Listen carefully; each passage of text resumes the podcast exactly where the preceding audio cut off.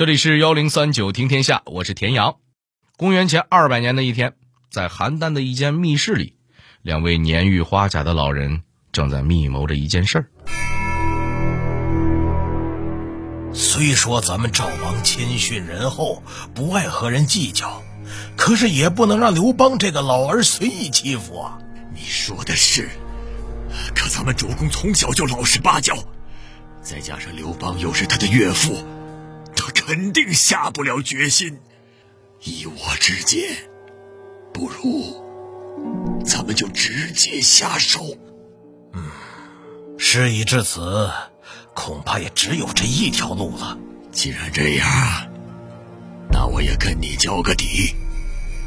我已经打听出了，刘邦北伐无功而返，很快就要经过百人县。咱们找几个心腹。就在他经常住下的客栈先埋伏好，不愁除不掉他。好，此事也算老夫一个。听到这儿，估计您各位跟我想法一样，感情这老哥俩是要暗杀当时的皇帝刘邦啊？谁呀？胆儿这么肥？跟您说，这俩人中年纪比较大的那位名叫灌高。他的主公是刘邦的女婿，汉朝初年赵国的国君张敖。不用我说，您也能想到，这灌高策划的暗杀刘邦的行动啊，肯定是失败了。虽然如此，作为暗杀者的灌高，居然以忠义之士的名声流传千古。哎，一个阴谋暗杀皇上的人，怎么就成了忠义之士呢？这灌高又跟刘邦什么仇什么怨？干嘛非要冒死刺杀皇帝呢？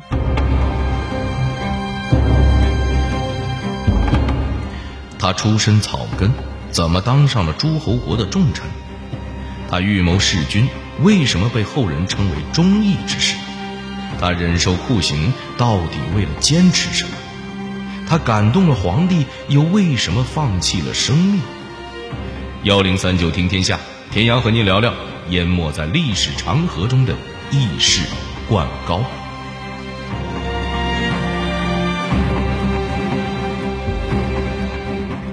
灌高生活的那个时代可以说是英雄辈出。秦朝末年，从陈胜吴广到项羽刘邦，哪一个不是当时的豪杰呢？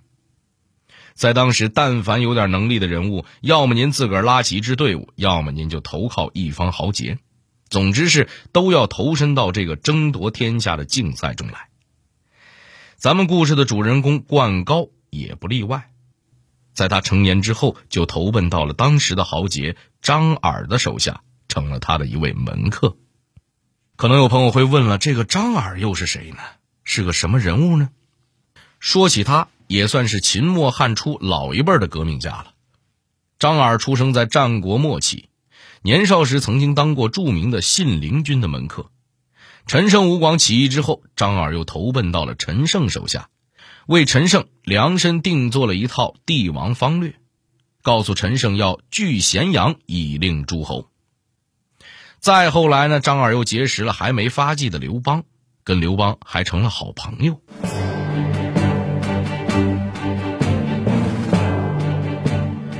靠着跟刘邦的这层关系。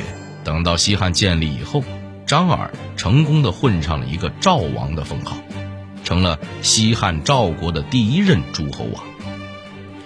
不仅如此，刘邦还把同吕后生的唯一的女儿鲁元公主嫁给了张耳的儿子张敖。张耳发迹之后呢，自然也没忘记当年跟随自己的一帮老哥们儿。对于本来就能力过人的灌高，张耳更是另眼相待，直接让他做了。赵国的国相，要知道西汉初年的国相，那可是掌握着封国的众多行政大权，放到现在，起码也是常务副省长级别。这多少证明了灌高的能力确实很高，张耳对他也是确实赏识。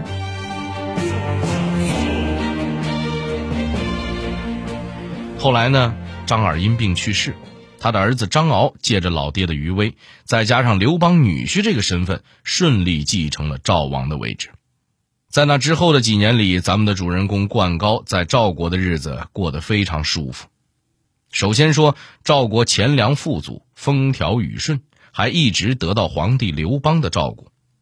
别说身在高位的灌高了，普通百姓也是安居乐业，生活是有滋有味儿。另外呢，张敖啊也是个实在人，对父亲留下来的老臣子都十分尊重。对待灌高这样的有才干的老同志啊，更是像对待自个儿长辈一样，无论人前人后都是恭恭敬敬，这让灌高很受感动。他也打定了主意，一定要像辅佐老赵王那样尽心竭力的辅佐这位新赵王，让赵国能够继续欣欣向荣的发展下去。可是事与愿违。就在赵国埋头发展，准备继续过好自己小日子的时候，一场灾祸却找上门来。带来这场灾祸的，居然就是刘邦。这是怎么一回事呢？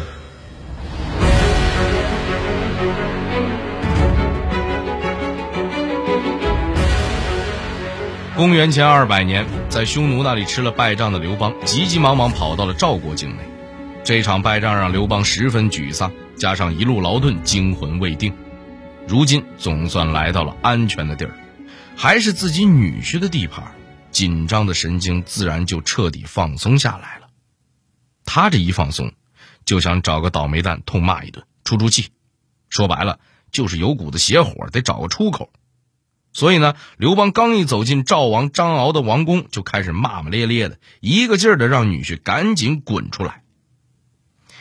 早就得到消息的张敖啊，是已经做好了多方准备，先是收拾出老丈人的寝宫，又让人准备了歌舞宴席，自个儿呢也是穿戴整齐，捯饬的干干净净。老丈人一嚷嚷呢，赵王张敖就打起了十二分的精神，赶紧带着大臣和随从前来迎接。这俗话说一个女婿半个儿，可是刘邦还真没拿这女婿当回事儿。他一看见女婿张敖那股子毕恭毕敬的劲儿。见了他就点头哈腰的，心里就来气。他根本就不正眼瞧这个女婿，一屁股就坐在主位上，也不顾着自己皇帝的身份，竟然岔开了双腿。这可是当时最没规矩的坐姿了。这还没完，他伸手就指着张敖开始骂人，什么难听说什么。其实不过就是觉得张敖没出息，一点都不像他爹张耳。按照刘邦的说法呢，自己一直敬着张耳三分。要不是因为自己对张耳的尊敬，你这没本事的小白脸啊，根本就不可能当上赵王，更不能娶走自己的宝贝闺女。这边老丈人骂的挺欢实，另一边张敖的心态呢还真不错，就跟没听见一样。倒也是，自打他老爹去世呢，刘邦只要见着他呀就没好话。张敖呢早就有了足够的免疫力，基本都是左耳朵进右耳朵出。从早到晚，他依然亲自服侍老头吃喝拉撒，比如端茶递水、盛汤上菜、整理衣服、陪着遛弯反正甭管干什么，都是低着头不说话，走在老丈人身后半个身位。刘邦一开始啊，还是不分人前人后的甩脏话，但是呢，骂着骂着总是没有回应，自个儿也觉着无聊，反而是越骂越少了。如果事情这么发展下去，那这场纠纷早晚还能归于平静，可是有一节，张敖虽然忍气吞声了，可他周围的几个臣子忍不了，特别是咱们的主角灌高，以及在开篇小剧场里出现过的那位赵武，这两位呢可以说是赵国的左膀右臂，如今眼看自己主公受尽欺负，这两位心里一直在默默重复三个字等着瞧。虽说你刘邦是皇帝。可是我家赵王好歹也出身尊贵，怎么能任由你这么侮辱呢？另一方面，关高也担心，如果刘邦一直这么怨恨张敖，保不齐就会找个机会把他的王位给废掉。真要走到这一步，那自己可真是对不起老赵王的知遇之恩了。为了替自家主公出气，也为了避免赵王被无端废掉。灌高和赵武才想出了刺杀刘邦的计策，然而他们的计划却遭到了张敖的强烈反对，这又是为什么呢？冠高和赵武憋着刺杀刘邦，可他们也明白这事儿呢不能瞒着张敖，于是俩人主动汇报了自己的计划。可是没想到张敖强烈反对他们的做法，一来是因为刺杀皇帝那可是滔天大罪，这是万万不可的；另一方面，张敖也觉得。岳父大人打了败仗，情绪不好，骂两句发泄发泄就完了。之后呢，大家还是一家人，哪至于要死要活的呢？是不是？可是冠高他们却不这么想。要知道，西汉建立之初，封国的政治格局跟战国时代很像。像冠高这样的大臣，是只知道有国君而不知有皇帝的。不是说他们真不知道皇帝的存在啊。而是说，冠高他们觉得自己是由赵王挑选和任命的，跟汉朝的皇帝没什么关系。再加上呢，自己受到两代赵王的尊敬和认可，他坚信士为知己者死，自己只要忠于赵王，给赵王出了气，恢复了赵王的名誉，即便是刺杀汉朝皇帝，那也是名垂千古的忠臣烈士。既然张敖不愿意，那我们自个儿干算了。不光如此，这冠高和赵武还定下了生死同盟。这暗杀的事儿要是成了，成果都留给张敖；万一要是败了，这罪名就是咱们哥俩顶着，绝对不能连累赵王。那感觉就相当于今天替人打牌、打麻将啊，赢了都归你，输了算我的。问题是暗杀和打牌那可不一样啊，这活儿精密多了，难度也高多了，起码得等机会。但您别说，很快，这个机会就来了。什么机会呢？公元前一九九年，刘邦再次北伐，结果又是无功而返。就在他返回的路上，再次经过了赵国。听说这消息，冠高、赵武觉得时不我待呀，机会来了。于是这俩人就在刘邦必然经过的百人县设下埋伏。他们带上了几个死士，埋伏在百人县驿站的厕所里，想着借刘邦上厕所的机会，一举让他惨死茅厕。嘿，要说这计划是真够周密的。如果这要是成功了，那历史就得改写了。可是呢，也算刘邦命大。当他真正到达百人县的时候，觉得这个名字啊不太吉利。因为在汉代，柏树的“柏”字与迫害的“迫”字同音，也有迫害、逼迫的意思，所以刘邦当即决定不在这儿住了，继续往前赶路。这点迷信思想还真是救了他一命。冠高和赵武在厕所蹲了一宿，也没能等来刘邦。他们精心策划的刺杀行动呢，也只能以失败告终了。一次貌似完美的刺杀行动，如今变成了刺杀未遂。俗话说：“天下没有不透风的墙。”很快就有人给刘邦打了小报告，详细汇报了这次针对他的未遂的刺杀行动。那您说，您是刘邦，听了能不火吗？是吧？他觉得这一定是张敖在背后指使的。平时看你小子蔫头大脑，想不到还有这样的坏心眼。于是他一道旨意，派人赶往赵国，要把张敖外加刺杀的主谋冠高和赵武一起逮捕。之后集中押解回长安，他打算亲自审问这起恶性案件。刘邦派出的办案人员还没到，冠高他们就已经得到了消息。面对这个情况，他们又该如何应对呢？眼看刺杀的密谋败露了，主谋之一的赵武当即决定自杀谢罪。他和找来的死士们一起。集体抹脖子自尽了。他的想法很单纯啊，自个儿一死，就算死无对证了。任凭刘邦有多大能耐，你也不能从死人嘴里问出话来吧？可是跟头脑简单的赵武相比啊，冠高年纪更大，想的也更多。他觉着自己不能这么简单的一死了之，倒不是因为他怕死，而是他很担心自个儿如果也死了，那所有的知情人就都不在了，谁来证明？赵王张敖的清白呢？以刘邦的性格，那一定是疑罪从有啊！到时候张敖百口莫辩，肯定也只有死路一条。这样的话，那就太对不起他爸爸张耳当年对我们哥几个的知遇之恩了。于是冠高打定了主意，不死也不逃，安安静静的，我就跟家等着，等着办案人员到来。等到被押解到长安以后，他更是一口咬定刺杀案的主谋就是自己，跟赵王是半毛钱关系也没有。任凭刘邦派来的人是怎么严刑逼供，冠高也没有改过口供。几千皮鞭打下去，灌高是这么说的；烧红的铁条刺下去，灌高还是这么说的。主审官看到这样的惨状，一个劲儿的摇头捂眼睛，浑身哆嗦的把审理灌高的情形。告诉了刘邦。刘邦一听，对灌高竟然一下子就黑转粉了，连连称赞是条汉子。可是，朕总得知道事情的真相啊！既然硬的不吃，那就来软的吧。于是，刘邦又派冠高的好友到监狱里询问事情的真相。奄奄一息的冠高告诉好友。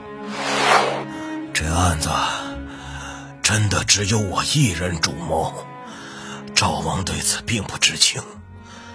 我本来可以一死了之，但是我若是死了，赵王的清白就没了。两代赵王对我恩重如山，否则我哪能从一个草根 一路一路升到丞相呢？我所做的一切，都是都是为了报答他们。听到冠高的话，刘邦大为感动，再加上自己的女儿，也就是张敖的媳妇儿，和吕后一起求情，于是刘邦同时赦免了赵王和冠高。不光如此，他爱惜冠高是个忠义之人，打算为他疗伤后收为己用。得到赵王和自己即将获释的消息，冠高表现得异常平静。他说：“啊，还了主公的清白，这就够了。我坚持活下来，是为了这个。况且，我已经有了弑君的名声。”怎么能为皇帝办事呢？与赵王，与皇帝，我都不可能再还了。说完此话，冠高便自尽了。而他自尽的方式也很让人惊讶。史书上说他是仰绝炕而死，意思就是说自己把自己掐死了。这个在理论上来说啊，其实不太可能，因为人的求生本能肯定会让手在窒息时松开，除非他自尽的时候下手非常狠，瞬间就把自己脖子掐断。那如果真是这么死的，冠高的死不可谓不悲壮啊。对于冠高的评价，在历史上的争议很多。的确，冠高也有他的缺点。在刺杀刘邦这件事上，站在咱们现代人的视角，会觉得他目光短浅，做事过于偏激。但如果单论他那颗士为知己者死的道义之心，他的气节和风骨，也够得上英雄二字。这里是幺零三九听天下，我是田阳。